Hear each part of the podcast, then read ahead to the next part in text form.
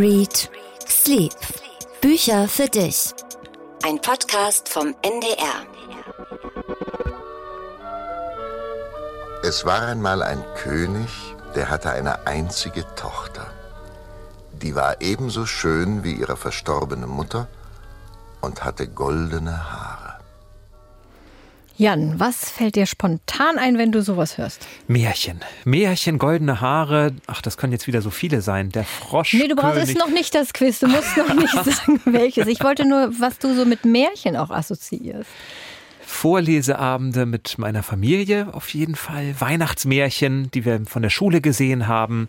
Da hatten wir tolle Hörspielkassetten, auf denen diese Märchen waren. Ist schon irgendwie so mit Weihnachten assoziiert, finde ich, Märchen, oder? Irgendwie schon, doch. Siehst du, deswegen fand ich, dass das ein passender Einstieg für unsere adventliche Folge heute ist. Und damit es noch gemütlicher wird, habe ich natürlich was Märchenhaftes zu essen oh, für dich mitgebracht. Riecht ich schon. Reiche es dir Unglaublich weihnachtlich lecker. Die literarische Vorspeise. Eat, Read, Sleep, der Bücherpodcast der Herzen, möchte ich sagen. Heute mit Jan Ehlert und Katharina Marenholz. Bei uns geht's viel, aber eben nicht nur um Literatur, denn wir servieren in jeder Folge eine literarische Vorspeise, die irgendwie eine kulinarische Verbindung zu einem Buch, zu einer Geschichte, zu einem Autor, einer Autorin herstellt. Und mhm. wegen Märchen habe ich dir dieses Gebäck serviert. Ich bin gespannt. Es ist auch der Literaturpodcast der Mägen, glaube ich, weil es etwas genau. Wunderbares gibt, was man essen darf. Und das hier sieht unglaublich toll aus. Es ist Blätterteig, wo tatsächlich kleine Blätter drauf zu sehen mhm. sind. Das ist ja richtig toll gelungen. Mit Apfel in der Mitte. Genau. Ich rieche mal dran. Ein bisschen Zimt wahrscheinlich. Ja. Also schon auch so ein bisschen weihnachtlich. Und jetzt Apfel kannst du es wahrscheinlich noch. Schneewittchen ein. Ja, da habe ich ein bisschen ich, Angst. Das habe ich befürchtet. ja, genau. Ich hätte auch einen vergifteten Apfel mitbringen können. Ja, das habe ich befürchtet. Aber pass auf, wenn ich dir jetzt sage, wie das Gericht heißt oder das Gebäck, mal sehen, ob du dann das passende Märchen rätst. Äpfel im Schlafsack. Schlafsack. Das kann dann ja nur Dornröschen. Richtig, super. Ah, okay. Ähm, aber da, in dem Märchen kommen keine Äpfel im Schlafsack nein, vor. Nein, oder? nein, guck mal, das ist aus einem Buch, was ich gefunden habe, das Kochbuch der Märchen. Ein wirklich, wirklich schönes Buch. Da gibt es immer ein Märchen, also insgesamt zwölf Märchen und dann zu jedem Märchen ein Menü. Also dann jeweils die Rezepte. Das sind, wie du gesagt hast, das sind keine Gerichte, die in den Märchen vorkommen. Ich wüsste jetzt auch gar nicht, was in welchem Märchen für außer vergifteter Apfel für Gerichte vorkommen. Die Autorin Kathleen Behringer hat sich überlegt, was für ein Menü so passen könnte. Und dann eben zum Beispiel Äpfel im Schlafsack zu Dornröschen. Das finde ich irgendwie total das ist eine ganz süße Idee. niedlich, oder? Mir fällt Tischlein deck dich ein. Da kommt, glaube ich, eine ganze Menge auf den Tisch. Ja, das stimmt. Aber ich glaube, ich weiß nicht, ob es näher definiert wird, was, außer dass es eine Menge ist, mhm. weiß ich nicht. Ich kann dir noch mal ein paar sagen und du rätst welches mhm. Märchen. Okay, also zum Beispiel versteckte Pfirsiche im Vanillekuchen. Versteckte Pfirsiche im Vanillekuchen? Versteckt, versteckt. Versteckt Schneewittchen ist versteckt bei den sieben Zwergen. Sieben ist schon mal nicht schlecht, aber das sieben, die sieben Geißlein. Ja, der Wolf und die sieben Geißlein. Da versteckt sich doch das siebte Geißlein in der Ureis. Und ja. deswegen versteckte Pfirsiche. Finde ich ganz Da niedlich. wird Kreide gegessen in dem Märchen. Am Ende ja. Aber das ist nicht hier drin als Menü. Ja, kannst mich, ich gebe es dir mal rüber. Mhm. Kannst mal reingucken. Ist wirklich wirklich schön gemacht. Ich finde, manche Gerichte sind so ein bisschen bemüht, da fehlt mir so der Zusammenhang, aber guck doch mal da, wo ich das, ähm, das Lesezeichen reingelegt habe. Findest du das? Ja. Sie schreibt nämlich immer, danach, wenn das Märchen fertig ist und die Rezepte beginnen, schreibt sie das Märchen so ein bisschen weiter, passend zu den Rezepten. Also sie fantasiert dann so dazu. Kannst du mal vorlesen, was da steht? Spaghetti Carbonara. Es geht um das Märchen Rapunzel. Da passen Spaghetti natürlich ganz schön zu. Ja, wegen der Haare, ne? Die Leibspeise der Familie waren Nudeln. Da zahlten sich die guten Beziehungen zum italienischen Königshaus aus. So bekamen sie regelmäßig Pancetta von sardischen Eichelschweinen, ein unvergesslicher Genuss und ein echter Tipp. Das ist also völlig frei fantasiert, ist wirklich nett gemacht. Das Kochbuch der Märchen von Kathleen Behringer, mal ein anderes Märchenbuch und noch schnell, weil wir in unseren Weihnachtsfolgen noch immer den kleinen Extra-Buchtipp haben wollen. Es gibt noch eine andere ganz tolle Neuerscheinung für Märchenfans. Und wenn er nicht gestorben ist, kann es sein, dass er sie noch heute küsst, heißt die. Grimms Aha. Märchen in Reimen. Also das packen wir auch mit in die Shownotes. Das ist wirklich super, super nett gemacht und ganz toll zum Vorlesen. Und, was ich noch unbedingt sagen muss, vom NDR Kinderradio Mikado gibt es zehn Märchen der Brüder Grimm in der ARD Audiothek, gelesen von Stefan Kaminski. Ganz, ganz toll produziert mit Musik und Geräuschen absolut perfekt für Kinder fast jeden Alters, fast auch für Erwachsene. Also absoluter Hörtipp. Einfach in der Audiothek Mikado Märchen eingeben oder den Link in den Shownotes angucken. Wunderbar, jetzt hast du wirklich Lust auf Weihnachtsmärchen. Ja, ne? Hoffen wir, dass welche stattfinden können. Ja, aber Jahr. falls nicht, habe ich jetzt genug Alternativen gehabt, oder? Richtig. Ich habe dir, apropos Gedicht, ich habe dir auch eine ganz kleine Kleinigkeit mitgebracht, weil wir in der Adventszeit sind. Uh, Nämlich. Gibt es schon Geschenke in der für, Adventszeit? Ja, doch, ich habe für unseren Podcast, für unser Podcaststudio für die Weihnachtsstimmung einen kleinen Adventskalender mitgebracht. Ich hole ihn dir mal rüber. Das ist, fängt ja sehr gut an hier. Oh, du hast ihn sogar schon an unseren Garderobenständer gehängt. Das sieht super aus. Das sind 24 Texte von Dichterinnen und Dichtern, Schriftstellerinnen und Schriftstellern und jeden Tag darf man einen davon öffnen und lesen. Und weil heute am Tag, wo dieser Podcast veröffentlicht wird, ja der 3. Dezember ist, darfst du gerne mal den Zettel vom 3. suchen. Das Suchen oh. ist ja eigentlich immer das Spannendste am Adventskalender. Herrlich. Ah. Der ist aber auch echt schön mit so einer Samtschleife, so einer roten. Sehr edel, ganz vielen Büchern. Schön. Was zu denen denn her? So, jetzt suche ich mal die drei. Hm, hier. Drei, drei, drei, ganz klein. Kann man hier so rausziehen. Das ist so ein kleines Buch. Da stecken lauter so kleine Bücher drin. Ja. Ach, ist ja niedlich. Ich dachte, das ist mal was anderes als Schokolade, weil Absolut. du jedes Mal Super was schön. anderes bekommst. Ja, guck mal, hier ist ein Gedicht von Theodor Fontane, passend zur vorvorigen Folge. Such nicht immer, was dir fehle, Demut fülle deine Seele, Dank erfülle dein Gemüt, alle Blumen, alle Blümchen und darunter selbst ein Rühmchen haben auch für dich geblüht. Ach. Schön, ne? Und Schön. Als würde es extra dafür ausgesucht sein, passt natürlich Demut und Ruhm wunderbar zu unserer Bestseller-Challenge. Ach. Die Bestseller-Challenge. Hast du denn überhaupt schon die Äpfel im Schlafsack probiert? Das mache ich gleich. Jetzt muss ich ja erst was sagen. Sonst okay. kriege ich ein bisschen Blätterteig in die Ja, Luftröhre. das ist, ist, ein bisschen schwer zu essen. Wir Außerdem, sprechen gleich nochmal drüber. Das sieht so schön aus. Das gucke ich mir lieber erstmal noch eine Weile an. Okay. Wir haben gelesen, wir sind schließlich wer von Anne Gesthüsen. Es geht darin um zwei Schwestern aus adligem Hause, um Anna und Maria von Betterei, so würde ich es aussprechen. Mhm. Während die eine Maria sich den Wünschen der Mutter gebeugt hat und ebenfalls einen Adligen geheiratet hat, Gottfried von Meutzfeld, hat die andere, Anna, einen ganz anderen Weg gewählt. Sie ist Pastorin geworden. Das wäre ein Buch für Daniel gewesen. Ja, dachte ich auch schon. Protestantische Pastorin. Und das ist ein kleiner Skandal. Huch, ich habe noch nichts gegessen, aber der Stuhl bricht schon ein. Und das ist ein kleiner Skandal, denn sie kommt eigentlich aus einer streng katholischen Familie. Beide Schwestern haben sich nicht mehr allzu viel zu sagen. Nun wird Anna aber als Krankheitsvertretung in das Dorf Alpen versetzt, ganz in der Nähe ihrer Familie am Niederrhein. Und außerdem steht der 75. Geburtstag ihrer Mutter Mechthild an. Und es kommt noch schlimmer, noch schlimmer als ein 75. Geburtstag. Es wird ein Mitglied der Familie entführt. Wer verraten wir hier immer noch nicht. Und so müssen beide Schwestern lernen, miteinander auszukommen. Soweit der Plot. So, Katharina, wie bist du mit den beiden Schwestern ausgekommen?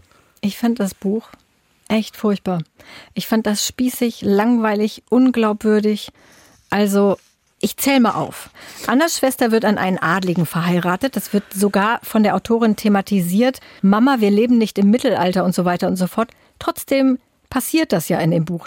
Mutter und Schwestern, beide Schwestern, totale Klischee-Charaktere. Allerdings frage ich mich dann was ist denn das eigentlich für ein Klischee? Falscher Mann, Alkohol, Zoff mit der Schwester, weil sie einen Ausländer in Häkchen geheiratet hat. Die Mutter zieht die Schwester vor, da wären wir wieder beim Thema Märchen fast.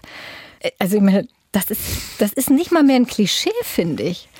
Und dann, ich finde, man kann es sagen. Es steht, glaube ich, sogar im Klappentext. Der Sohn verschwindet, also wird entführt und die Familie wartet erstmal gelassen ab. Mhm. Also ich meine, der Sohn ist weg und die so, ja, na ja, da gucken wir halt morgen mal sehen, vielleicht ist er ja morgen wieder da, der ist glaube ich elf oder so. Dann kommt so eine super unglaubwürdige Entführungsgeschichte. Man weiß, ich wusste sofort, wie das ausgeht, ich wusste sofort, was dahinter steckt, super lame. Dann sollen die, ich steigere mich gerade ein bisschen rein, dann sollen die eine Million zahlen, ne, diese drei Frauen, sollen dann irgendwie eine Million aufbringen. Dann sind sie ganz aufgeregt. Wo kriegen wir bloß das Geld her? Oh, oh, oh, wo kriegen wir das bloß her? Ach, wir haben hier noch diese Diamanten im Bankschließfach. Aber ach, Mist, Mist, Mist, wo ist denn der Schlüssel?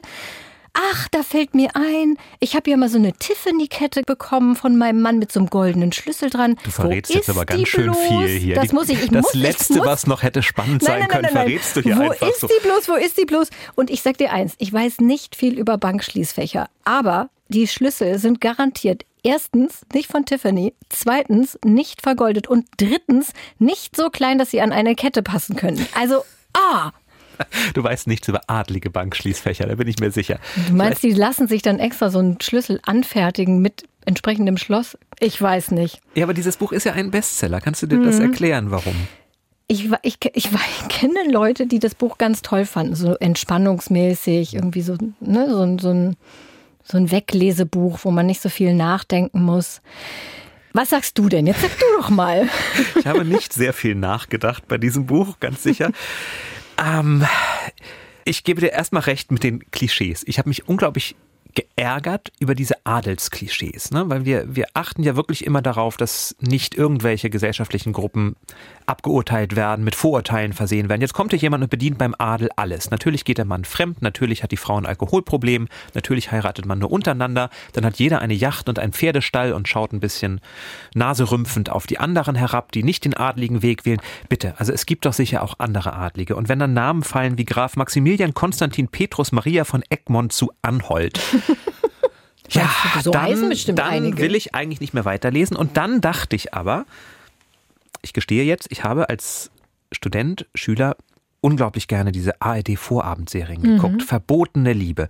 Und da gab es die Grafenfamilie zu Anst von Anstetten, von Lahnstein und wie mhm. sie alle hießen, die natürlich genau die gleichen Probleme hatten. Und es war aber dieses Beruhigende, da tauchen Probleme auf, dramatische Probleme, die sich alle aber auf unglaubwürdige Weise lösen lassen. Dieses beruhigende Wissen, ich kann mich jetzt eine halbe Stunde berieseln lassen. Das wird mich nicht beschäftigen, es tut nicht weh, aber diese halbe Stunde, die bin ich irgendwie ganz gut unterhalten. Und dann habe ich gedacht, vielleicht ist das das Geheimnis dieses Buches. Denn, ja, vielleicht. Denn, auch wenn ich dir bei der Handlung bei allem recht gebe, das ist nicht glaubhaft. Gar nicht. Und es ist klischeisiert und wir müssen gleich noch darauf kommen, auch wenn ich mich sehr unbeliebt mache, da spielt ein Hund eine Rolle und ja. das ist so, ja, das, Schon wieder, wir haben ständig wirklich, Bestseller mit wirklich Hunden nicht. drin. Weil dieser Hund wahrscheinlich auch noch für Emotionen sorgen soll. Ist doch immer schön. Wenn man nicht weiter weiß, kommt zumindest der Hund rein und wedelt ein bisschen mit dem Schwanz oder löst den Fall oder fühlt sich beleidigt Absolut. und schon haben wir Emotionen. Also, ja, aber, aber, zumindest ist es ganz gut geschrieben. Also sprachlich fließt es. Man stolpert nicht ständig darüber und denkt, was sind denn das für verkorkste Sätze oder das für schiefe stimmt. Bilder es ist sehr flüssig. Man kann es so runterlesen. Hm. Und das ist vielleicht ja schon eine ganze Menge. Ja, berieseln lassen, ja. Ich habe gleich noch was dabei zum Berieseln lassen. Ich bin durchaus empfänglich für Bücher, wo ich mich berieseln lassen kann. Aber diese ganzen Pastoren- und Dorfklischees da, dass da getratscht wird die ganze Zeit und oh, ich, also ich wüsste gerne mal, was Daniel zu dieser Predigt auch sagt, die sie dann irgendwann endlich hat sie dann auch mal was gearbeitet. Ja, ich, ich bin ganz froh, dass Daniel da nichts zu sagt. Das er würde, glaube ich, einen neuen Wutanfall kriegen. Das ist, mag ja inhaltlich alles stimmen, was sie da predigt, aber es ist auch sehr, sehr naiv zugespitzt. Und was ich so schlimm finde, also was mich wirklich dann am Ende geärgert hat, ist, dass ja Charaktere aufgebaut werden. Die eigenbrötlerische Haushälterin ist beispielsweise da, Frau Erbs, die mit der neuen jungen Pastorin so gar nicht wirklich auskommt. Und dann, dann aber doch es, ganz nett wird. Das, das ist es eben. Da gibt es Charaktere, die alle mehr oder weniger eingeführt werden und dann passiert halt das Drama, und plötzlich sind alle ein Team und plötzlich zeigt jeder sich von seiner besten Seite und offenbart ganz neue Stärken und die Freundschaft wächst. Und das ist ja eine tolle Botschaft, ganz ehrlich. Aber das kann man auch ein bisschen vorbereiten. Für Weihnachten passen. Für Weihnachten passt es. Und wenn dann eben, und jetzt muss ich sagen, auch noch kommt, dass der Hund mit rein muss, nämlich, ich muss das einmal vorlesen, Freddy lag frustriert auf dem Läufer im Flur. Freddy ist der Golden Doodle, was immer das ist. Das weiß ich, was das ist. Mhm. Das, ist ein, das ist eine Mischung aus Pudel und Golden Retriever. Okay, also der Golden Doodle. Irgendjemand hatte ihm mal wieder die Tür vor der Nase zugeschlagen. Na komm schon, kleiner Spürhund, du gehörst auch zum Team, rief Anna. Freddy flitzt an ihr vorbei nach draußen und so weiter. Und du denkst, ja, es ist gerade eine hochdramatische Situation. Die wollen gerade los, um den Neffen zu retten, ihm das Leben zu retten. Und dann kommt kleiner Spürhund, du gehörst auch zum Team. Ja, das ist, da fallen wir dann in so einen Kindermärchenkram, der da einfach nicht reinpasst. Genau. Das ist eine schöne Kindergeschichte, wenn man die erzählt, aber dafür gehört das davor mit dem Fremdgehen, dem Alkohol und den Entführungen einfach nicht dazu. Wenn ich noch eine Sache sagen darf, dann haben sie diese Diamanten und denken so, okay, wir können jetzt den Entführer bezahlen. Und dann feiern sie das erstmal mit Champagner ganz groß. Während das Kind weg ist, ich bitte dich, da passt nichts zusammen. Keine Emotion passt zur anderen. Ja, vielleicht ja. sind Menschen nun mal so. Ne? Ne, das würde ich jetzt nicht abschließend sagen. Aber wir müssen vielleicht, gerade weil es eine unserer Weihnachts-, Vorweihnachtsfolgen ist, wem würden wir das denn schenken, Jan? Wir sind schließlich wer von Anne Gesthüsen. Ja, wem würde ich das schenken? Ich gestehe, so viele Adlige kenne ich nicht in meinem. Ich glaube, ich würde es Daniel schenken. Es geht schließlich hier um, doch, es, es geht hier um Pastorinnen, es geht darum, wie man sich in einem Dorf zurechtfindet. Es geht um die christliche Botschaft der Freundschaft, die da aufgeklärt wird. Also, nein, es ist ja jetzt natürlich haben Nein, wir vieles gefunden, was einen ärgert. Es ist aber ein Buch, was man wirklich, wirklich kann. gut lesen kann. Ja, und es gibt es tut wirklich, nicht weh, Leute. Es, man muss nicht drüber nachdenken, nein. man muss sich auch nicht drüber ärgern. Doch, würden wir nicht, nein, würden wir nicht drüber sprechen, hätte ich es wahrscheinlich beiseite gelegt und gedacht, ja gut, hätte nicht sein müssen, tat aber auch nicht weh.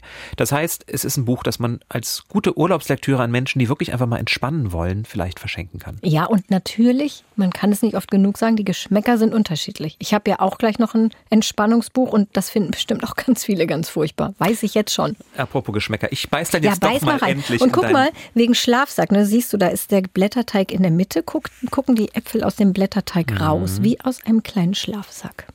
Süß, ne? Total süß.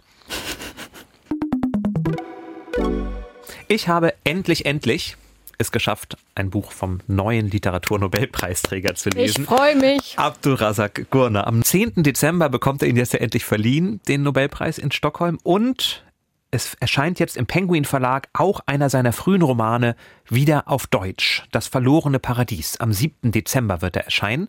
Und wir haben ihn freundlicherweise vom Verlag schon gekriegt, zugeschickt bekommen, um heute drüber sprechen zu dürfen.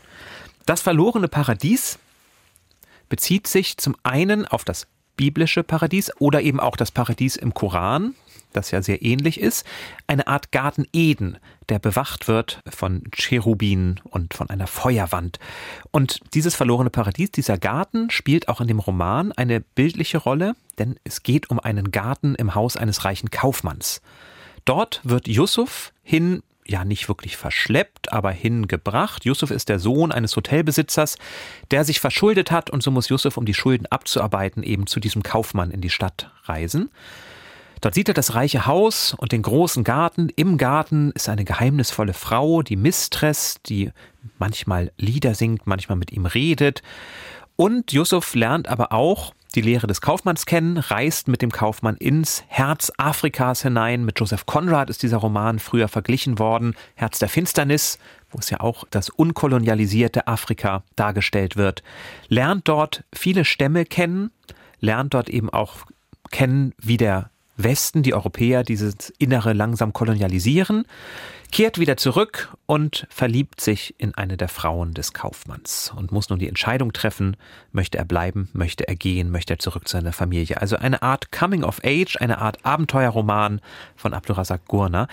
Du hast es, glaube ich, auch gelesen, Katharina? Nicht ganz. Nicht ganz, ich weil du es nicht geschafft hast oder weil du nicht mehr wolltest? Nee, ich wollte nicht mehr. Ich finde, das ist also man kann das gut lesen, das ist flüssig mhm. geschrieben, das ist jetzt nicht super komplex, wie ich befürchtet hatte. Mhm. Aber es hat mich irgendwie nicht gepackt. Ich fand das auch so verwirrend. Da waren so viele verschiedene Menschen. Ich habe schon mal den Anfang nicht so ganz verstanden, was, warum der zu diesem Kaufmann, also Onkel mhm. ist es ja, der den ja eigentlich ja zum Arbeiten, um die Schulden abzuarbeiten, aber mhm. der braucht den eigentlich gar nicht. Und das löst sich, das löst sich später ein bisschen auf, mhm. wenn du weitergelesen Hast. Hast du es denn gerne gelesen? Ich habe es, ich habe es gelesen und man muss jetzt zunächst einmal eine Triggerwarnung, wirklich mal eine Triggerwarnung vorwegschicken. Das macht der Verlag übrigens auch hinten.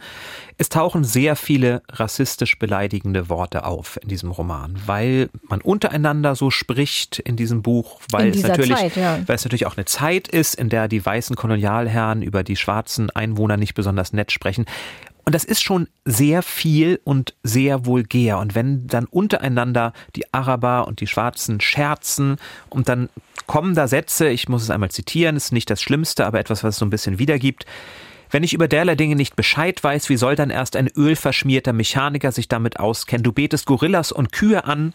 Wenn ich mir vorstelle, wie dein haariger Arsch nach dem Tag des Gerichts im Höllenfeuer brutzelt, tust du mir leid. Antwort, ich werde im Paradies sein und alles rund um mich vögeln.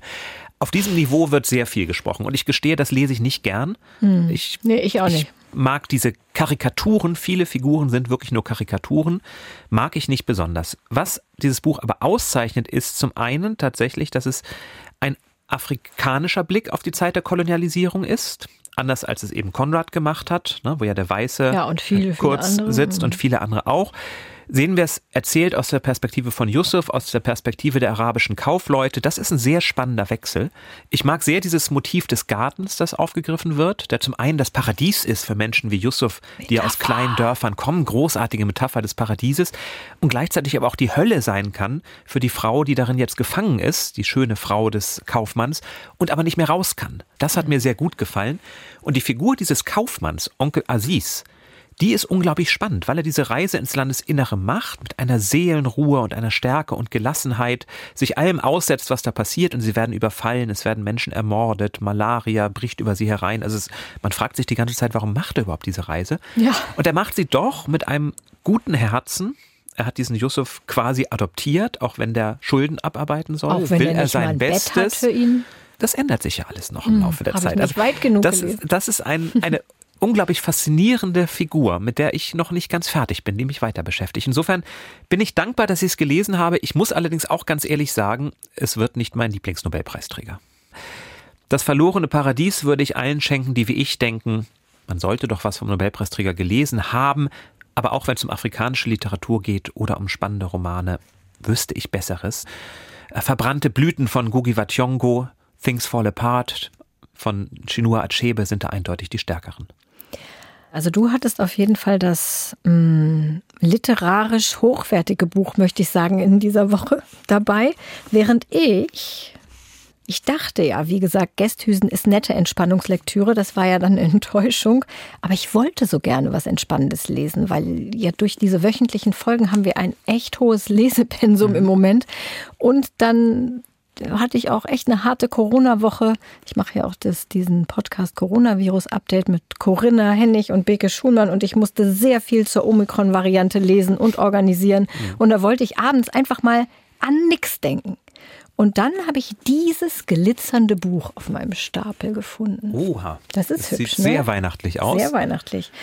Weihnachtsglück in Willowbrook von Sophie Claire. Ich kannte weder die Autorin noch hat mir dieses Buch irgendwas gesagt, aber das sind halt diese Taschenbücher. Da gibt es ja immer ganz viele so Weihnachtsgeschichten. Herzschmerz, Gestehe, Weihnachtsgeschichten. Das sind die, an denen ich immer blicklos im Buchladen dran vorbeilaufe. Ja, weil du noch nie eine gelesen hast oder weil du schon mal eine gelesen hast und blöd fandest? Ähm, eher ersteres. Mhm. Ja, man muss sich dann auch mal darauf einlassen. Also die Geschichten sind immer gleich. Auch hier frisch getrennte, sympathische, unperfekte Protagonistin lernt schroffen, hochattraktiven Mann kennen und man weiß von Seite 1 an, wie es ausgeht. Egal. Klingt nach Nora Roberts. so, genau so, ja, ungefähr. Und aber mit Weihnachten. Genau sowas wollte ich gern lesen. Und zufällig hatte dann dieses Buch diverse Zutaten, die ich sehr, sehr liebe. Kleines Dorf in England, wo sie, Evie, in einem kuscheligen Cottage lebt. Er, Jake, lebt in einem frisch renovierten Herrenhaus. Schon mal super. Dann Evie näht mit Leidenschaft Quills. Weißt du, was es ist? Mhm. So Patchwork-Decken, ne? Und hat sich nach einer enttäuschenden Beziehung und dem Verlust ihres Jobs mit ihrem Handarbeitsladen selbstständig gemacht. Auch total mein Ding. Ich liebe Nähen. Jake ist Arzt. Ich liebe Ärzte. Arbeitet zurzeit aber als Weinimporteur und das hängt mit dem Verlust seiner Frau zusammen. Darüber kommt er nicht hinweg. Deshalb ist er auch immer so schlecht gelaunt. Und dann gibt es noch landschaftlich einiges zu holen. Erst ganz viel Schnee in diesem Cottage Land in England und dann eine Reise in die Provence. Sonne, Cabrio, Villa, Markt, Kamin, Autopanne, einsames Hotel mit reizender Besitzerin, die rasch noch Steak, Fried serviert. Nichts davon ist realistisch. Und deshalb ist es absolut herrlich, finde ich. Jetzt müsste nur noch Ernest Hemingway um die Ecke kommen und du wärst wirklich, das wäre dein Lieblingsbuch ja. aller Zeiten. Aber ich meine, da weiß ich, ich bekomme nur Klischees. Das versucht nicht, irgendwas gehobene Unterhaltungsliteratur zu sein oder so. Da passt auch alles zusammen. Und ich habe es einfach total gern gelesen. perfekt für Leute, die Kitsch mögen und mal 384 Seiten Corona Escape brauchen. Weihnachtsglück in Willowbrook von Sophie Claire.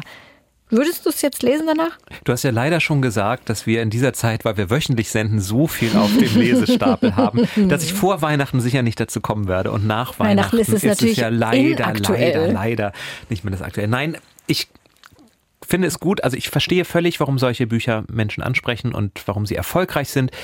Ich mag lieber Literatur, die mich ein bisschen mehr auffühlt, mit der ich mich ein bisschen mehr auseinandersetzen muss. Wenn ich tatsächlich einfach nur seichte Unterhaltung, seichte gute Unterhaltung haben möchte, würde ich vielleicht doch eher eine Serie gucken. Ja, das mache ich auch manchmal, aber ich tatsächlich, ich frage mich auch danach, warum gucke ich nicht einfach so einen Weihnachtsfilm irgendwie? Mhm. Gibt es ja auch genug. Das geht ja auch schneller. Also da könnte ich mich ja viel schneller entspannen. Aber irgendwie ich mag das. Also ich lese dann tatsächlich eher ein Buch als diese komischen Weihnachtsfilme, diese Hallmark-Produktionen, die mhm. gibt es ja auch ohne Ende. Ich habe tatsächlich gestern einen angefangen zu gucken und ich merke, dass das mag ich nicht. Ich mag so Bücher. Da mhm. lege ich mich dann ins Bett und dann kann ich irgendwie zwei Abende hintereinander mich irgendwie hier mit Jake und Evie vergnügen und mhm. das ist für mich dann so ein Fernseh-Entspannungsersatz. Ja, so geht es ja auch vielen. Und wenn du dann dein passendes Entspannungsmittel gefunden mhm. hast, umso besser. Dann kannst Herrlich. du diese Bücher ja bei uns vorstellen. Ich kann mich dann anderen widmen. Genau, du darfst dich dann der hohen Literatur widmen. Nein, du hast ja auch eine Anne Gesthüsen gelesen und nicht ungern, wie du gesagt hast. Wir sind aber gebeten worden von vielen Hörerinnen und Hörern, dass wir nicht nur Erfolgsautoren und Autoren vorstellen, also nicht nur Nobelpreisträger und andere, die schon ganz dick im Geschäft sind, sondern vielleicht auch mal auf die schauen, die es schwerer haben, zum Beispiel die Self-Publisher, Self-Publisherinnen, die versuchen mit ihren Büchern selbst sich einen Markt zu erkämpfen. Und deswegen haben wir heute jemanden eingeladen, der genau diesen Weg hinter sich hat. Heute zu Gast bei Eat, Read, Sleep. Anne Stern, hallo. Hallo. Anne, wir haben ja hier im Podcast schon mal dein aktuelles Buch vorgestellt. Meine Freundin Lotte, erschienen als Hardcover bei Kindler. Dann ist dieses Jahr der vierte Band deiner Reihe Fräulein Gold erschienen. Die Protagonistin ist eine Hebamme in Berlin der 20er Jahre, die immer wieder in Kriminalfälle verwickelt wird. Das ist ein Taschenbuch-Bestseller. Und ich frage jetzt einfach mal, kannst du inzwischen vom Schreiben leben? Ja, ich kann inzwischen vom Schreiben leben und das ist ein Riesenglück. Ähm, ich weiß, dass das ziemlich schwierig ist, diesen Punkt zu erreichen. Und bei mir ging das halt innerhalb von wenigen Jahren dann glücklicherweise so, dass ich meinen eigentlichen Job, nämlich als Lehrerin, im Moment nicht ausüben muss. Oder nicht ausüben darf auch leider, weil ich es zeitlich gar nicht schaffe. Aber das war ja nicht immer so. Nee, also ich habe ja angefangen zu schreiben eigentlich völlig ohne Plan und vor allem auch ohne jetzt das äh, ganz konkrete Ziel vor Augen zu haben, dass ich davon so schnell wie möglich leben können muss. Und ähm, habe dann als Self-Publisherin parallel zu meinem Lehrerinnenjob meinen ersten Roman einfach online veröffentlicht und habe dann festgestellt, dass das äh, ja, irgendwie vielleicht vom Thema oder von der Ausrichtung des Romans einen Nerv getroffen hat und dann ging eigentlich alles ziemlich schnell plötzlich. Hast du denn vorher versucht, deinen Roman auch bei Verlagen unterzubringen? Also hast du die berühmten 50 Absagen gekriegt, bevor du dann sagtest, jetzt veröffentliche es selbst? Nee, ehrlich gesagt habe ich es gar nicht erst versucht. Ich habe das wirklich am Anfang so sportlich gesehen und ich wusste eben von dieser Möglichkeit als Self-Publisherin und habe mich sehr schnell abschrecken lassen äh, von diesem Wahnsinnsüberbau, der bei den Verlagen natürlich auf den Webseiten steht und was man alles einreichen muss und wie schwierig das ist, das weiß man ja auch alles, wenn man irgendwie im Kulturbereich sich ein bisschen auskennt. Und deswegen, ähm, ja, habe ich, hab ich das einfach so aus dem Bauch heraus so entschieden, nee, ich mache das erstmal selber und habe mich dann auch ziemlich schnell professionalisiert. Also mein erster Roman, das war wirklich auch mit einem ja schlimmen Cover und äh, das war alles noch nicht so ganz rund, aber ich habe eben gute Rückmeldungen zum Text bekommen. Mhm. Aber erklär doch noch mal zur Geschichte für Leute, die es nicht wissen. Wie funktioniert das ja. so Self-Publishing? Ich schreibe ein Buch fertig, ich habe eine Word-Datei und dann? Also es gibt natürlich viele Wege und es gibt inzwischen ja auch sehr viele sehr professionelle Self-Publisher. In meinem Fall habe ich mich entschieden, den Weg des geringsten Widerstands zu gehen und nur einen einzigen Shop in Deutschland zu bedienen. Das große A ähm, ermöglicht äh, Autorinnen eben sehr gute Konditionen, muss man einfach so sagen. Man bekommt dort bis zu 70 Prozent der Einnahmen als Tantieme, wenn man sich exklusiv an diesen Konzern bindet. Und äh, das habe ich erstmal getan. Und dann kann man das eben einfach hochladen. Das geht innerhalb von Minuten. Also mhm. und das kann ich einfach so machen. Ich kann denken, ich habe hier diesen ja. Text, diesen Gedichtband, den ich schon immer mal veröffentlicht haben wollte. Ja. Ich gehe jetzt raus in die Online-Welt ja. und veröffentliche den. Aber dann kauft den das doch noch keiner. Aber wo kommt denn das Cover dann her, wenn ich das nochmal kurz fragen darf? Also ein Cover muss man natürlich designen oder designen lassen. Da gibt's auch Tools im Internet für. Ich bin da extrem unbegabt und erstmal habe ich wirklich selber versucht, ein Cover zu machen. Das ging eben gar nicht. Und dann habe ich eine Designerin gefunden, die hat das dann sehr viel besser gemacht.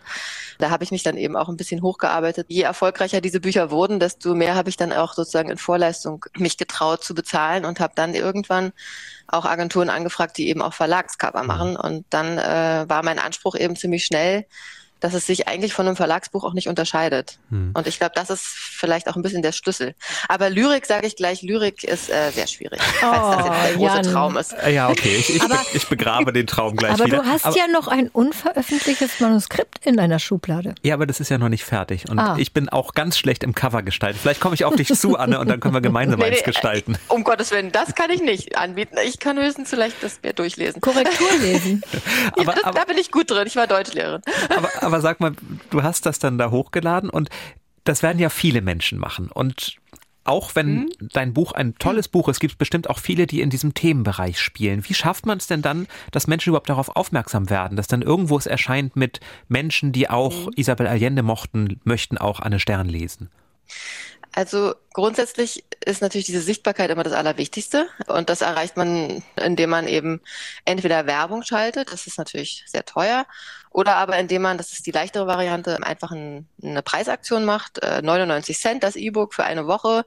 Und dann gibt's verschiedene ähm, Webseiten, wo man das anzeigen kann, sozusagen, dass das jetzt äh, günstig kommt und dann wird das eben von vielen Leuten relativ schnell dann gekauft. Für 99 Cent, da überlegt man ja nicht lange. Und wenn man das dann aber eben möglichst nicht zu lange macht und dann den Preis irgendwann wieder hochsetzt, dann hat man schon eine gewisse Sichtbarkeit erstmal im Ranking. Und das ist eben immer das, das Wichtigste, das Ranking. Mhm. Und das Zweite, was, was unheimlich hilfreich ist, ist natürlich ähm, erstens der Bereich, in dem ich schreibe, nämlich historische Stoffe, Familiensagas, Familiengeschichten. Das ist auch ein Bereich, der eben sehr stark ist, auch im E-Book-Bereich. Da hat man es, wie gesagt, jetzt zum Beispiel mit einem Lyrikband ein bisschen schwerer. Und was dann auch beim Self-Publishing wirklich, also aus meiner Sicht zumindest eben vielleicht auch anders als im Verlagsbereich extrem wichtig ist, ist die hohe Frequenz. Also es gibt da so verschiedene Daumenregeln, die sind auch nicht immer richtig, aber so vier bis fünf Titel im Jahr muss man da eigentlich schon hochladen. Was? Ähm, oh Gott. Ja. Und das hast du gemacht? Also das ist wirklich, ja, ich habe das gemacht. Vielleicht sind auch mal drei im Jahr in Ordnung, aber jedenfalls darf nicht mehr als drei bis vier Monate, sollte nicht zwischen den verschiedenen Romanen vergehen. Und das ist Ach. natürlich eine Zeitspanne, die man als Verlagsautorin jetzt nicht immer so ich einhalten sagen, kann Jonathan, und auch nicht muss. Ein Jonathan so. Franzen, der alle 20 Jahre gefühlt ein Buch veröffentlicht, hätte als Self-Publisher keine Chance. Aber jetzt mal, aber, aber mhm. also jetzt mal ehrlich, Anne, wenn du als Lehrerin gearbeitet hast, wie hast du denn dann noch mhm. alle drei Monate so ein Manuskript fertig gekriegt. Ja. Die sind ja jetzt auch nicht nur 50 Seiten. Nee, aber es waren jetzt auch keine Wälzer, das muss man auch sagen. Also ich habe ja zwei Serien als Self-Publisherin rausgebracht und die greifen ja ineinander. Dann ist man also auch schon in dieser Welt drin mit diesen Figuren. Man hat das schon alles äh, konstruiert und man schreibt dann eben weiter. Ich hatte zwischendurch auch noch mal Elternzeit. Da hat man also ja nichts war, zu tun, war, bekannterweise. Nein, ja, das ist natürlich auch wirklich ganz blöd, das zu sagen. Und, und bei meinem ersten Kind, da konnte ich mir noch nicht mal Nudeln kochen. Da äh, war ich 24 Stunden im Dienst und mein zweiter Sohn, der war aber ein bisschen entspannter und der hat sehr gut geschlafen. Das darf man ja auch nicht so laut sagen zu anderen Eltern, das tut mir leid. Und da hatte ich sehr viel Zeit, also zumindest auch so Freiraum im Kopf bei diesen endlosen Spaziergängen mit dem Kinderwagen und dieses, äh, ja, Duplo-Spielen auf dem Fußboden. Da konnte ich nebenher zumindest mir die Plots gut überlegen und habe dann eben abends oft geschrieben Genau. Und äh, wir wissen ja, dass Nora Roberts ihre Weltkarriere begann, weil sie mit ihren zwei kleinen Kindern eingeschneit war und nicht mehr raus konnte. Und dann dachte, um nicht verrückt zu werden, muss ich jetzt einfach ein bisschen schreiben. Aber trotzdem, ja. also ich finde gerade mit kleinen Kindern, also man muss es schon sehr, sehr wollen, wenn man sich dann abends nicht mit Weihnachten in Willowbrook zurückzieht, sondern sich an den Computer setzt und sein eigenes Manuskript schreibt, oder? Ja, und, und das ist, glaube ich, der Schlüssel. Also ich wollte es eben dann wirklich. Und ich war dann wirklich leidenschaftlich äh, drin und äh, konnte dann irgendwie auch nicht mehr so richtig zurück und habe dann auch wirklich gedanklich eben über Monate in dieser Welt meiner Buchserie gelebt das war dann ein bisschen auch meine Entspannung. Oder es ist eigentlich bis heute so, dass ich das wirklich auch nutze, um, um abzutauchen in meine eigene Welt, die ich mir da erschaffen habe. Das ist ja ein Luxus. Mhm. Das habe ich auch in den letzten zwei Jahren sehr oft genutzt, wenn ich eigentlich die echte Welt mich ganz schön angenervt hat wie uns alle. Ja, das ist für mich meine Rückzugsmöglichkeit. Hast du denn mit jemandem über dein Manuskript gesprochen? Denn wir bekommen ja auch häufiger mal unveröffentlichte Manuskripte zugeschickt. Und ich muss sagen, meistens mhm. denke ich, der Beruf des Lektors, der Beruf der Lektorin ist wirklich nicht zu unterschätzen, mhm. weil an vielen Manuskripten muss man doch sehr viel arbeiten, damit es gute Bücher werden. Würden ja auch viele erfolgreiche Autoren und Autoren sagen. Wie hast du das gemacht? Also da stimme ich natürlich total zu. Und äh, meinen ersten Roman habe ich tatsächlich unlektoriert hochgeladen. Den durften also die LeserInnen da äh, völlig ungeschönt und unbearbeitet genießen. Und dann habe ich von einer tollen Autorin eine sehr nette Rückmeldung bekommen. Das war auch sehr wichtig für mich, diese Rückmeldung. Die war nämlich eigentlich eher so ein Arschtritt. Sie hat nämlich gesagt, das ist ein richtig guter Stoff und eine richtig gute Geschichte und du schreibst super, aber die Lektorin, äh, die müsste man auf den Mond schießen dafür. Da habe ich gesagt, ja, es gab keine Lektorin. Und daraufhin äh, habe ich dann erst äh, verstanden, also das geht natürlich gar nicht. Also ich biete ein Produkt an, LeserInnen kaufen das. Sie hatten sicher trotzdem auch irgendwie ihren Spaß dabei, aber ich habe dann ganz schnell verstanden, ich brauche unbedingt eine Lektorin oder einen Lektor und habe dann eine sehr tolle Lektorin gefunden. Die hat fortan dann alle meine Stilblüten da bearbeiten dürfen und hat da wirklich nochmal tolle Sachen rausgeholt und dann ging es mir auch viel, viel besser dann mit den Texten. Genau. Und irgendwann hatte ich dann Kontakt mit einer Literaturagentin und der habe ich dann eben mal was zu lesen gegeben und daraufhin hat die eben gesagt, ja, also ist ja toll mit dem Self-Publishing, aber solltest du mal irgendwann die Idee haben, dass du zu einem Verlag möchtest, da wären die Wege sicherlich auch offen. Und mhm. das habe ich dann eben ergriffen, diese Möglichkeit. Aber das heißt ja, dass du, also wenn du sagst, du hattest dann eine Lektorin, da hast du dann sehr selber investiert und die musstest du ja dann selbst bezahlen, ne? Genau, also das ist beim Self-Publishing eben so besonders. Das ist dann alles die Vorleistung. Also man zahlt die Lektorin, man hm. zahlt das äh, Cover, man zahlt auch dann Korrektorat, habe ich dann auch noch bezahlt für die, die reinen Rechtschreib- und Grammatikprobleme, die auch natürlich immer wieder auftauchen. Also die auch Text, Deutschlehrerin haben, okay. Allerdings, also naja, wenig. Ja, doch vielleicht weniger als andere, aber natürlich sind sie da. Dann habe ich auch noch eine Buchsetzerin gehabt, die mir dann eben den Buchsatz gemacht hat, weil ich eben leider auch technisch ja wirklich so unterbelichtet bin, dass es äh, dringend nötig war. Und dann am Ende war es dann wirklich, denke ich, Büchern, die irgendwie den Vergleich mit Verlagstiteln nicht mehr scheuen mussten. Aber dann bist du doch zum Verlag gegangen. Warum denn das dann? Weil eigentlich kann man ja wohl, glaube ich, dann mehr verdienen mit 70 Prozent Tantiemen, wenn man es selber verlegen lässt von, von einem gewissen Konzern. Ja, also ist, erstens ist das Verdienen eine Abwägungssache, denn natürlich hat ein Verlag eine größere Reichweite im Buchhandel, beziehungsweise hat überhaupt eine Reichweite im Buchhandel und das ist eben mhm. bis heute leider im Self-Publishing immer noch das ungelöste Problem. Da gibt es inzwischen Modelle, äh, dass man eben doch auch in, irgendwie im physischen Buchhandel liegt als Buch, nicht als Autorin, aber es ist immer noch sehr, sehr schwierig und ein Verlag, der hat natürlich einfach seine Vertriebswege zum, zum stationären Buchhandel und da ist auch der zweite Grund, warum ich mich dazu entschieden habe, denn mein Herz schlägt natürlich für den Buchhandel und, und für das echte Buch, auch dass man in den Händen halten kann. Mhm. Und ich glaube da auch nach wie vor dran. Und ich glaube, das sind auch unterschiedliche Käufergruppen. Also es gibt das E-Book-Klientel, was auf Schnäppchenjagd auch im Internet ist und dankbar ist, dass es eben günstig äh, Lesestoff sich ziehen kann, was ich auch total wichtig finde. Und es gibt aber eben auch noch eine ganz große Käuferschaft, die in die Buchhandlungen geht. Und ich wollte die auch gerne erreichen. Und, und das, äh, insofern war das für mich schon klar, dass ich das dann auch gerne über einen Verlag machen wollte. Man hat natürlich eine ganz andere Infrastruktur dahinter, das stimmt.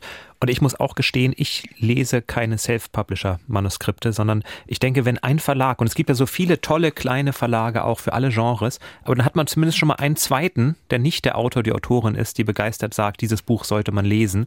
Weswegen ich immer mhm. eigentlich nur zu Verlagsbüchern greife und nicht zu Self-Publisher-Manuskripten. Also alle, die uns jetzt was schicken wollten, das mögen tolle Bücher sein, aber habt bitte Verständnis dafür, dass wir erstmal auf die Verlage schauen. Anne, nächstes Jahr erscheint ja deine Serie Die Frauen vom Karlsplatz nochmal jetzt, also richtig in Häkchen bei Rowold. Hast du da jetzt nochmal was dran verändert oder ist das genauso, wie es auch im Self-Publishing war? Es ist nicht genauso, aber es hat mich jetzt auch total gefreut, dass es eben auch trotzdem seinen Charakter behalten hat. Also es ist so, dass wir nochmal mit einer zweiten Lektorin jetzt, also die sind ja schon lektoriert eben von meiner früheren Lektorin, aber jetzt hat noch mal eine zweite, auch Berliner Lektorin, die noch einmal komplett überarbeitet, sprachlich hauptsächlich. Also inhaltlich haben wir kaum was verändert. Und was mich eben auch ganz besonders gefreut hat, und das ist wirklich ein Riesenglücksfall und auch eine Seltenheit, dass der Rowold Verlag auch die Cover im Grunde im Original übernommen hat, weil ähm, weil die nicht selbst gezeichnet waren. Richtig, das war auf jeden Fall eine gute Entscheidung von mir. Und insgesamt ist es die gleiche Bildsprache und die gleichen Schriftarten und so. Also, dass da jetzt so eine Kontinuität ist zwischen meiner Geschichte als Self-Publisherin und meiner Geschichte jetzt beim Rowold Verlag. Ja, da bin ich sehr zufrieden mit. Und das zeigt ja, dass sich gute Geschichten immer durchsetzen, auch wenn man ja. erstmal keinen Verlag hat. Sie finden ihre LeserInnen. Die Frauen vom Karlsplatz, das sind ja so einzelne Frauenporträts aus Berlin vom Ende des 19. Jahrhunderts bis in die 1960er Jahre. Der erste mhm. Band heißt nochmal, sag nochmal schnell. Der erscheint Auguste. Auguste, der spielt also dann Ende Auguste. des 19. Jahrhunderts. Und wann erscheint der? Genau, der erscheint im Frühling 2022. Und äh, genau, die Frauen vom Karlsplatz, die kommen dann in ziemlich dichter Folge nächstes Jahr, immer so im Zwei-Monatstakt so dass man dann auch nicht so lange warten muss auf die Fortsetzung. Und der vierte Band, der heißt Maria und äh, der wiederum spielt dann tatsächlich zu Weihnachten. Also Ach. für Weihnachten 2022 wäre das hm. dann eine Möglichkeit. Lieblingslied, der Podcast, der schon Weihnachtsgeschenke ein Jahr im Voraus empfiehlt. Sehr schön. Ja, gut, dann wünschen wir dir viel Zeit, jetzt vielleicht auch über die Feiertage, dass du in deine Welten abtauchen kannst. Und freuen uns ja, auf viele Dank. neue Bücher. Vielen Dank, Super. Anne Stern, für das Gespräch. Ich danke euch. Danke, tschüss. Tschüss. tschüss. Ja, Jan, ähm, dann dein Manuskript. Ich würde mal sagen, du schreibst über die Weihnachtstage dein Manuskript zu Ende und dann liest Anne Stern das kurz gegen und ich zeichne das Cover. Das klingt nach einem unglaublich tollen Plan, ja. Also alle Verlage, die es haben wollen, jetzt schon mal melden. Das ist dann das Weihnachtsgeschenk für 2023. Könntest du denn das Thema schon mal verraten? Nein. Och. Kommt ein Hund drin vor? Bis jetzt noch nicht. Den würde ich vielleicht mit aufnehmen. Ich lerne ja, und das ist ja das Tolle, dass wir so viele Bestseller lesen. Es mhm. wird wahrscheinlich ein Mix aus sämtlichen Bestsellern, die ich im vergangenen Jahr gelesen habe. Die schönsten Elemente zusammengerührt. Wir kommen da gelegentlich drauf zurück würde ich sagen. Jetzt aber lieber erstmal zu Büchern, die es schon gibt, die es zu Recht auch gibt, die erfolgreich sind, nämlich die, die ihr uns als eure Lieblingsbücher geschickt habt.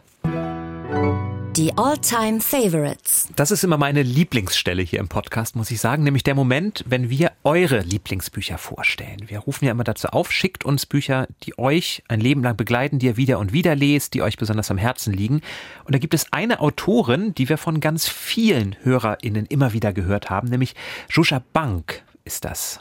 Katharina ja, da ich, genau. Ich, mehrfach kam das schon. Wann kommt endlich Shusha Bank bei euch vor? Ja, das hat zum Beispiel Dagmar gesagt. Die sagt, der Schwimmer und die hellen Tage mag sie sehr besonders. Der Schwimmer, das sei so traurig. Roman, der in Ungarn spielt nach dem Volksaufstand 1956. Und auch Katharina hat uns geschrieben, nicht du Katharina, sondern mhm. Katharina mit E, die sagt, ich habe mich durch die Bücherlisten geschaut. Sie vermisst Juja Bank bei uns, denn sie schreibt so liebevoll langsam und genau für Frauen in meinem Alter. Meinem Alter heißt 32 Jahre. Und das, obwohl ich eher, sagt Katharina, eine Leserin mit wenig Zeit und für schnelle Texte bin. Ich bin jetzt weder eine Frau im Alter von 32 Jahren. Das stimmt. Noch, aber, aber das weder kann ich wieder gleich streichen, denn ich mag auch liebevoll langsame Bücher. Ich liebe ja auch Bücher über tausend Seiten, in die man eintauchen kann, wo nicht alles schnell, schnell mit dem Plot-Twist gehen muss, sondern wo man sich Zeit nimmt. Atmosphärisch dicht könnte man sowas bezeichnen, oder wo man sich Zeit nimmt, Dinge vorzubereiten, rote Fäden aufzugreifen. Und das kann Juja Bank ganz wunderbar. Da würde ich mich sofort anschließen. Ich habe nicht alle gelesen, aber die hellen Tage habe ich gelesen und das mag ich genauso sehr wie Dagmar und Katharina. Das ist eine Geschichte über drei Kinder, könnte man sagen, über mehrere Generationen, über Therese, über Aja und über Karl. Erzählt von Therese und zwar ein wenig im Rückblick. Sie erzählt von dieser Kindheit, wo die drei eine ganz enge Freundschaft hatten.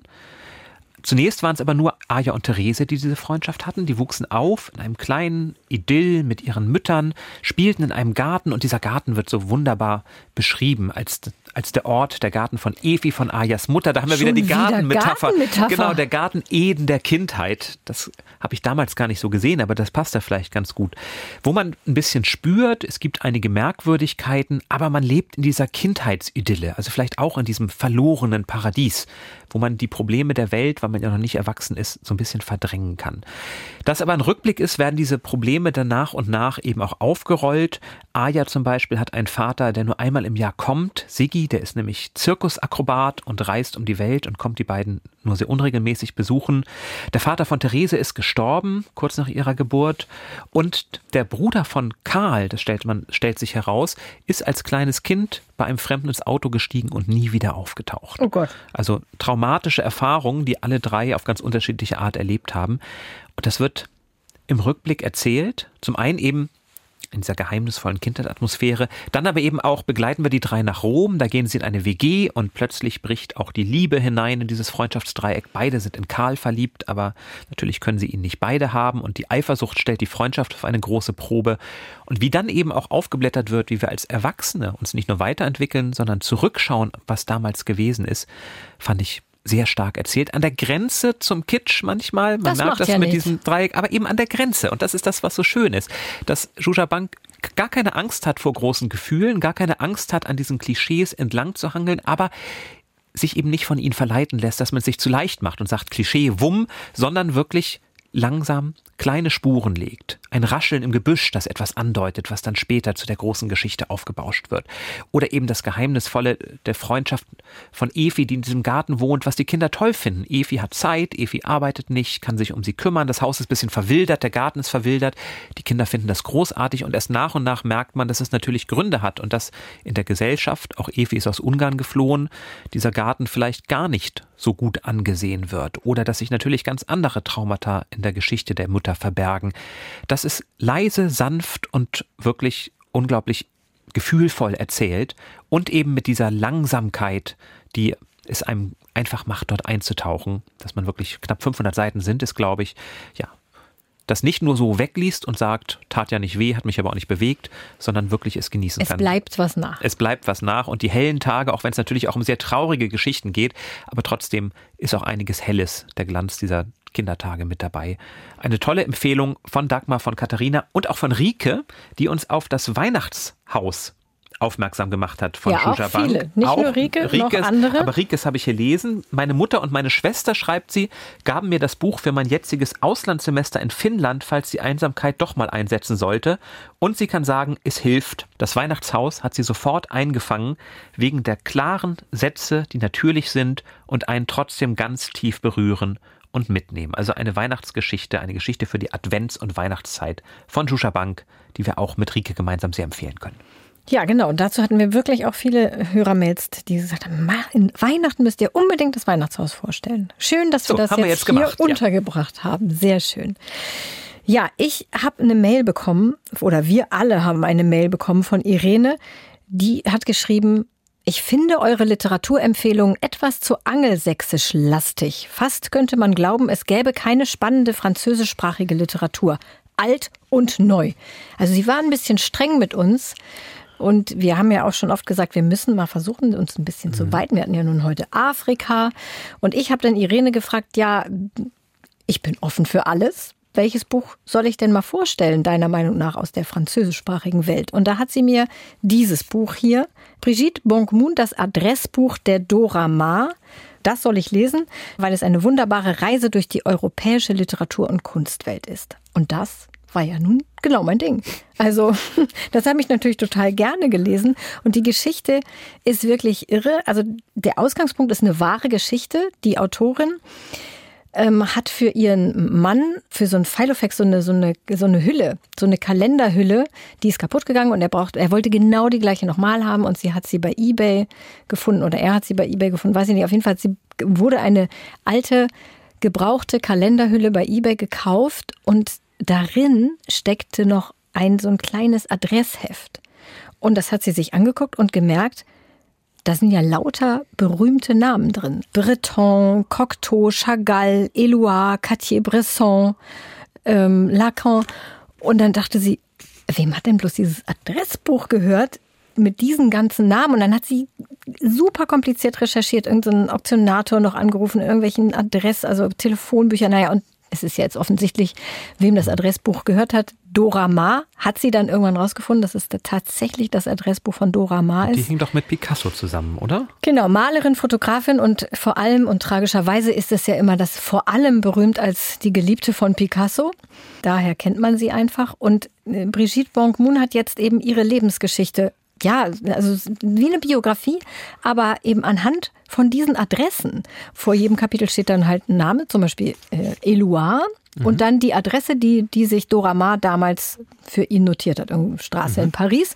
Und dann zeichnet sie sozusagen die Lebensgeschichte von Dora Maar anhand dieser Beziehung zu den Leuten, die in ihrem Adressbuch waren, nach. Und das finde ich eine super kreative mhm. Idee. Manche Kapitel sind naturgemäß interessanter als andere. Also die Adresse jetzt von, von dem Klempner ist auch lustig, dass sie dazu was geschrieben hat. Aber gut, Eloire hat mich dann mehr interessiert. Aber das ist wirklich echt ganz reizend gemacht, finde ich.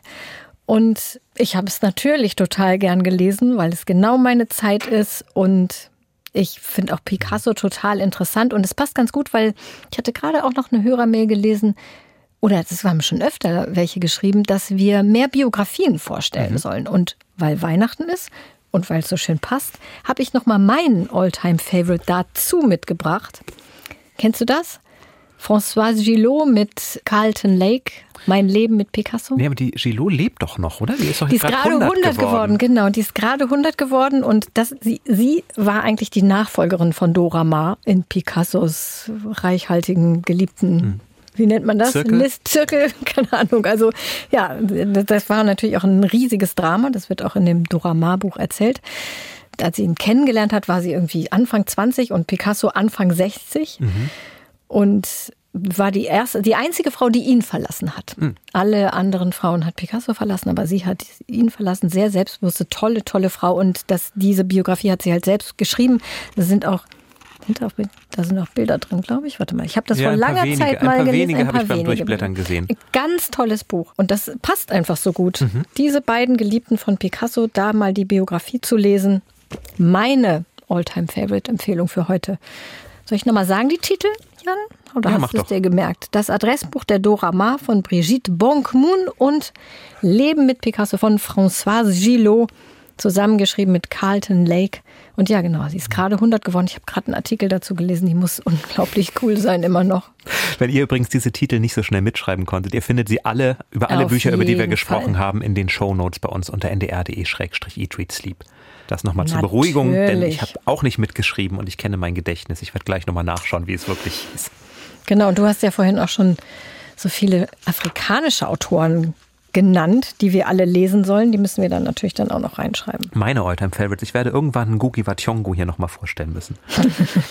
Aber nicht jetzt. Ja, dann kannst du uns auch noch eine kleine Einführung in die Klicksprache geben. Auch das. Aber apropos Klick, Litti Klick. Jetzt haben wir noch was. Kommt, wir haben noch was. was wir haben noch was. Uns natürlich. bevorsteht. Das Quiz. Dann beginne ich doch gleich mit einem Fun Fact. Mhm. Mhm. Im Jahr 1901 wurde Julius Gersdorf als einer der wenigen Deutschen für den Literaturnobelpreis vorgeschlagen. Oh, schon wieder ein Nobelpreiskram. ja, ja. Was war das Besondere an Julius Gersdorf? Ich gebe dir gleich ein ABC und äh, Multiple Choice, denn ich vermute, es ging mir auch so, dass du von diesem Schriftsteller bis jetzt noch nicht so viel gehört hast. Er wurde ja auch nur vorgeschlagen. Er wurde ja auch nur vorgeschlagen, er hat ihn nicht gekriegt, genau. Sonst würde ich ihn natürlich kennen ich habe ja noch eine zweite Frage, da testen wir das. Nein. oh Gott. Nein. Also? Also, A, er war Self-Publisher. Mhm. B, er stammte eigentlich aus Afrika. Oder C, okay. Nein, nein, nein. Ähm, ich muss. Oder C, er wurde bekannt mit Hundebüchern. ich kann ja natürlich noch mal versuchen, das psychologisch zu lösen. Da würde ich jetzt fast sagen, dass du die C dir ad hoc ausgedacht hast. Wie kommst du darauf? Hm, ich weiß nicht, habe ich so im Gefühl. Auch Thomas Mann hat Bücher über Hunde geschrieben. Ja, ähm, so, das glaube ich aber, also A oder B.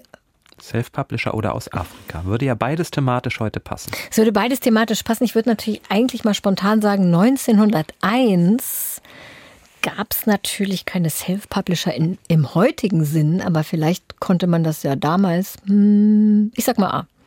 Richtig. Julius Gerstorff war tatsächlich ein Autor, der im Selbstverlag veröffentlicht hat. Und zwar, Anne Stern hergehört, Lyrik hauptsächlich. Ah. Es hat damals wohl funktioniert. Julius Gerstorff hat dann später auch einige ziemlich antisemitische Texte geschrieben. Also ist jetzt kein Autor, der unbedingt wiederentdeckt werden muss. Allerdings auch Weihnachtsgedichte. Ich habe ein Adventsgedicht von ihm mal mitgebracht, wo ich das die erste Zeile, die erste Zeile okay. zumindest mal, die erste Strophe vorstelle. Weihnachtliche Musik. Hört es schallen Himmelslieder, lieblich zu der Erde nieder. In der heiligen Nacht Gottes Liebe wacht. Halleluja. In den Festesklang der Glocken mischt sich jubelndes Frohlocken. Gnade wird uns heut in der Weihnachtszeit. Halleluja. Dass das am Ende nicht den Nobelpreis gekriegt hat, kann ich auch verstehen. Aber dass damals 1901 zumindest schon ein Autor, der nur im Selbstverlag veröffentlicht hat, unter den Auserwählten, das waren ja gar nicht so das viele, das waren vielleicht ja. 25 bis 30 oder so dabei war, das ist ziemlich interessant, fand ich. Ja, das ist echt verrückt. Ja, meine Kategorie, ich glaube, es ist eine neue Kategorie. Märchen. Die könnten wir aber öfter einsetzen. Die Kategorie gibt wirklich, wirklich viel her. ich, ich konnte mich schon drei Sachen beantworten. Ich konnte, ja, das stimmt. Ich konnte mich kaum entscheiden, was ich für eine Frage stelle. Ich wollte erst was zum Thema grausame Todesarten fragen.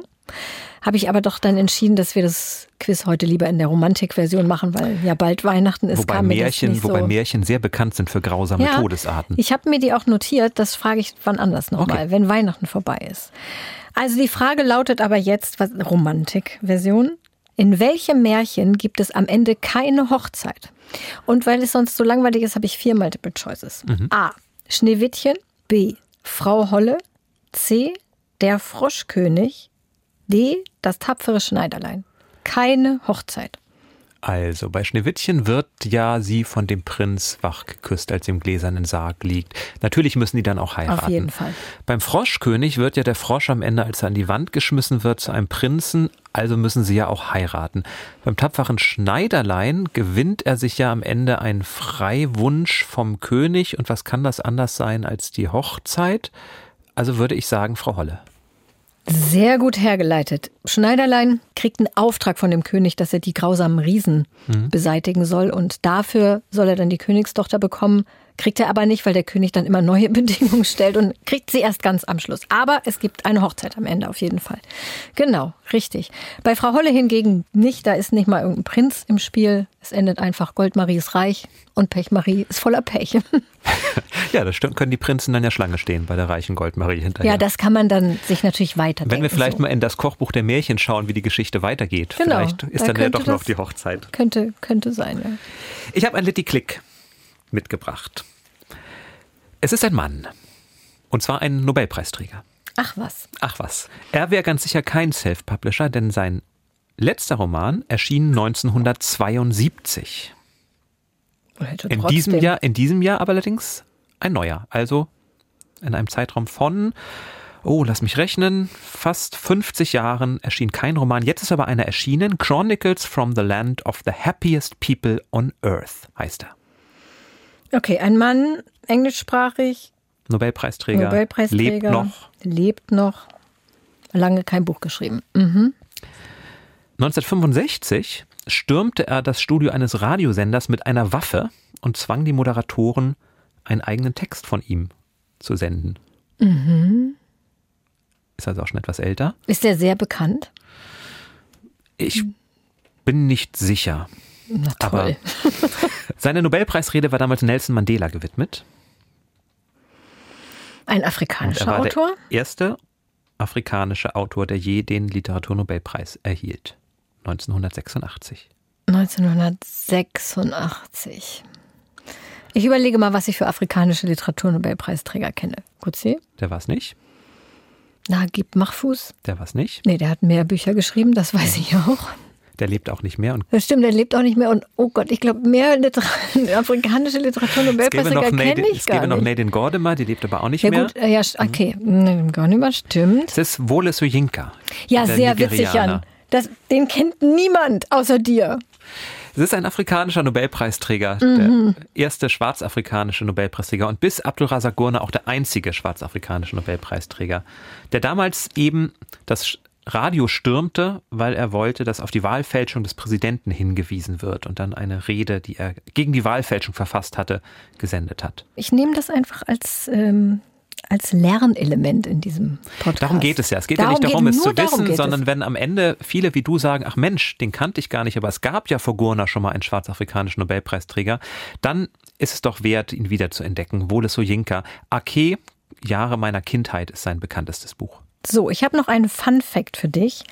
Du weißt doch bestimmt, dass man an den Weihnachtsmann schreiben kann. Mhm. Da gibt es zwei Adressen und ans Christkind. Da gibt es drei Adressen und man kriegt auch eine Antwort, wenn man da hinschreibt. Also in Deutschland. Mhm. An welche literarische Adresse kann man sich in Liebesfragen wenden und bekommt eine Antwort? Du musst Multiple Choice zulassen. Ich habe hübsches Multiple ja, Choice ja, vorbereitet. Ich, ich überlege noch schon ein bisschen und glaube, dass es nicht in Deutschland liegt. A. Also die, ich lese die Adresse vor. A. Julia Verona Italien. B. Scarlett Atlanta USA. C. Elizabeth bei London England. Oder D. Anna Moskau Russland. Also Anna Karenina würde ich in Liebesding lieber nicht schreiben, denn das geht nicht gut aus, diese Liebesgeschichte, und ihre Sicht von Liebe ist vielleicht auch nicht die gesündeste. Äh, Scarlett O'Hara wäre vielleicht auch nicht meine erste Adresse. Elizabeth, das könnte Bennett. Jane Austen sein. Elizabeth Bennet, der würde ich sicherlich gerne schon mal schreiben, aber ich glaube, dass Julia in Verona am ehesten antworten würde. Ja, Wusstest du? Hast du darüber Habe ich gelesen? mir gedacht. Ich habe mal einen Film gesehen, wo es darum ging, dass man da Briefe in die Mauer steckt. Stimmt, das gibt es. Und dass dann einige Film, ja. dieser Briefe auch beantwortet werden. Ja, es gibt tatsächlich aktuell 15 Veroneserinnen im Julia-Club, die 7000 Briefe pro Jahr beantworten. Die meisten mit Fragen zur Liebe. Hm, also Und, Dr. Ähm, Sommer aller Shakespeare. Im Prinzip schon. Ich finde es so lustig. Ich habe da gerade einen Artikel drüber gelesen in der NZZ, den können wir auch nochmal in den Shownotes verlinken. Da steht es ganz lang, da steht auch genau, was die fragen. Das ist echt lustig. Das ist so ein mehr oder weniger so ein ehrenamtlicher Club und die beantworten dann diese Aha. Liebesfragen, Briefe aus aller Welt. Und die kommen anscheinend an, wenn man da nur drauf schreibt, Julia Verona Italien. Das finde ich auch einigermaßen erstaunlich. Interessant. Können wir ja mal ausprobieren. Ja, da können wir mal einen Test machen. Schreib doch mal dein Liebesproblem dahin bitte und dann lesen wir hier die Antwort vor. Das finde ich ja, eine sehr gute Idee. Ob Julia da helfen kann, aber gut. so, kommen wir nun zur Auswahl des neuen Bestsellers. Genau. Bestseller Challenge. Die Auslosung. Ich habe es Daniel letzte Woche schon gezeigt. Ich habe eine neue Dose gebastelt, weil Aha. die alte nicht mehr richtig schließt. Ich glaube, die ist euch mehrfach runtergefallen. Kann das sein? Ich kann mich nicht so. dran erinnern. So, an dieser Stelle losen ich, Soll ich für dich? Ja, gerne. Ich muss ziehen, ne? weil ihr ja dran seid. Genau, während du mischst, kann ich ja das Prinzip nochmal erklären. Wir haben in dieser Dose die Titel der aktuellen Spiegel-Bestsellerliste und die Titel der aktuellen Liste der unabhängigen Verlage, der Bestsellerliste der unabhängigen Verlage. Und wir wählen eben immer eines aus, was wir dann zur nächsten Sendung, und das ist ja schon in einer Woche, gemeinsam lesen. Genau. Also bitte, was nicht so Hast dick ist, wir haben ja nicht so viel Zeit. Ich weiß, und es sind, also ist mindestens ein sehr dickes Buch drin. Ah. Hast du einen Wunsch? Nein. Dünn, bitte dünn. Okay, dünn. Ich, Vielleicht mal so ein Graphic ah, Novel. Ist ganz leicht. Und ah. es passt zu Weihnachten. Welches Buch aus der Bestsellerliste passt zu Weihnachten? Das ist meine Extrafrage heute. Nicht Stephen King. Okay, ich sag den Titel und du sagst die Autorin. Geld oder Lebkuchen? Dora, Dora Held. Held wird, ach, Dora Held, gerade 60 geworden. Genau. Geld oder Lebkuchen. Und das ist, ja. glaube ich, wirklich dünn.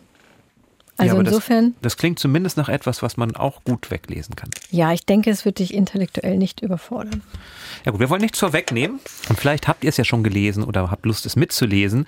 Dann schreibt uns doch eure Eindrücke an eatreadsleep.ndr.de. Dann freuen wir uns und diskutieren gerne mit euch gemeinsam, wie ihr es denn fandet. Ja, absolut. Und übrigens nochmal vielen Dank für die vielen, vielen Bilder von Kinderbüchern, die ihr uns geschickt habt. Wir haben eine Bildergalerie auf unserer Seite. Da können wir natürlich nicht absolut alle reinpacken, weil wir wirklich, wirklich sehr viele bekommen haben. Aber eine kleine Auswahl ist darin. Und auch vielen Dank für die Geschichten dazu. Die sind teilweise wirklich toll. Zum Beispiel hat uns Geli geschrieben, die ganz lange nur ein einziges eigenes Buch hatte. Und zwar Das fliegende Klassenzimmer hat sie 1968 zu Weihnachten bekommen und hat uns auch ein Bild geschickt von diesem fliegenden Klassenzimmer, wo hinten am Buchrücken die Schrift schon fast abgeribbelt ist. Also ich hatte echt ein bisschen Mühe zu erkennen, um welches Buch es sich überhaupt handelt. Ganz toll. Vielen Dank für diese ganzen Mails und Bilder. Diese Bilder findet ihr wie alle anderen Infos auf unserer Internetseite ndr.de-eatreadsleep. Und da findet ihr auch den Link zur ARD Audiothek, wenn ihr den nicht ohnehin schon habt, wo ihr diese Folge und alle anderen Folgen auch noch einmal anhören könnt. Ja, und der schöne Adventskalender, wer macht jetzt das Türchen morgen auf? Das mache ich dann auf, ihr seid ja nicht da. Na gut. Daniel darf dann wieder, wenn wir hier das nächste Mal zusammensitzen. Du darfst alle aufmachen und wir dürfen einmal pro Woche. Na toll. Ja, aber der ist echt schön. Ich lasse ihn einfach hier hängen und wer immer von uns als erstes im Studio vorbeischaut, der darf dann das Türchen der aufmachen. Der zieht sich mal so ein kleines Gedicht also für den wenn, Tag raus. Genau, wenn man manchmal einfach so einen kleinen Ruhemoment braucht mit einem Gedicht, dann ist das doch vielleicht der richtige Moment. Auf jeden Fall. Gut, insofern. Euch allen eine schöne Adventszeit mit vielen spannenden oder entspannenden Büchern. Hauptsache euch gefallen sie. Viel Spaß beim Lesen. Eat, Read, Sleep. Bücher für dich. Ein Podcast vom NDR.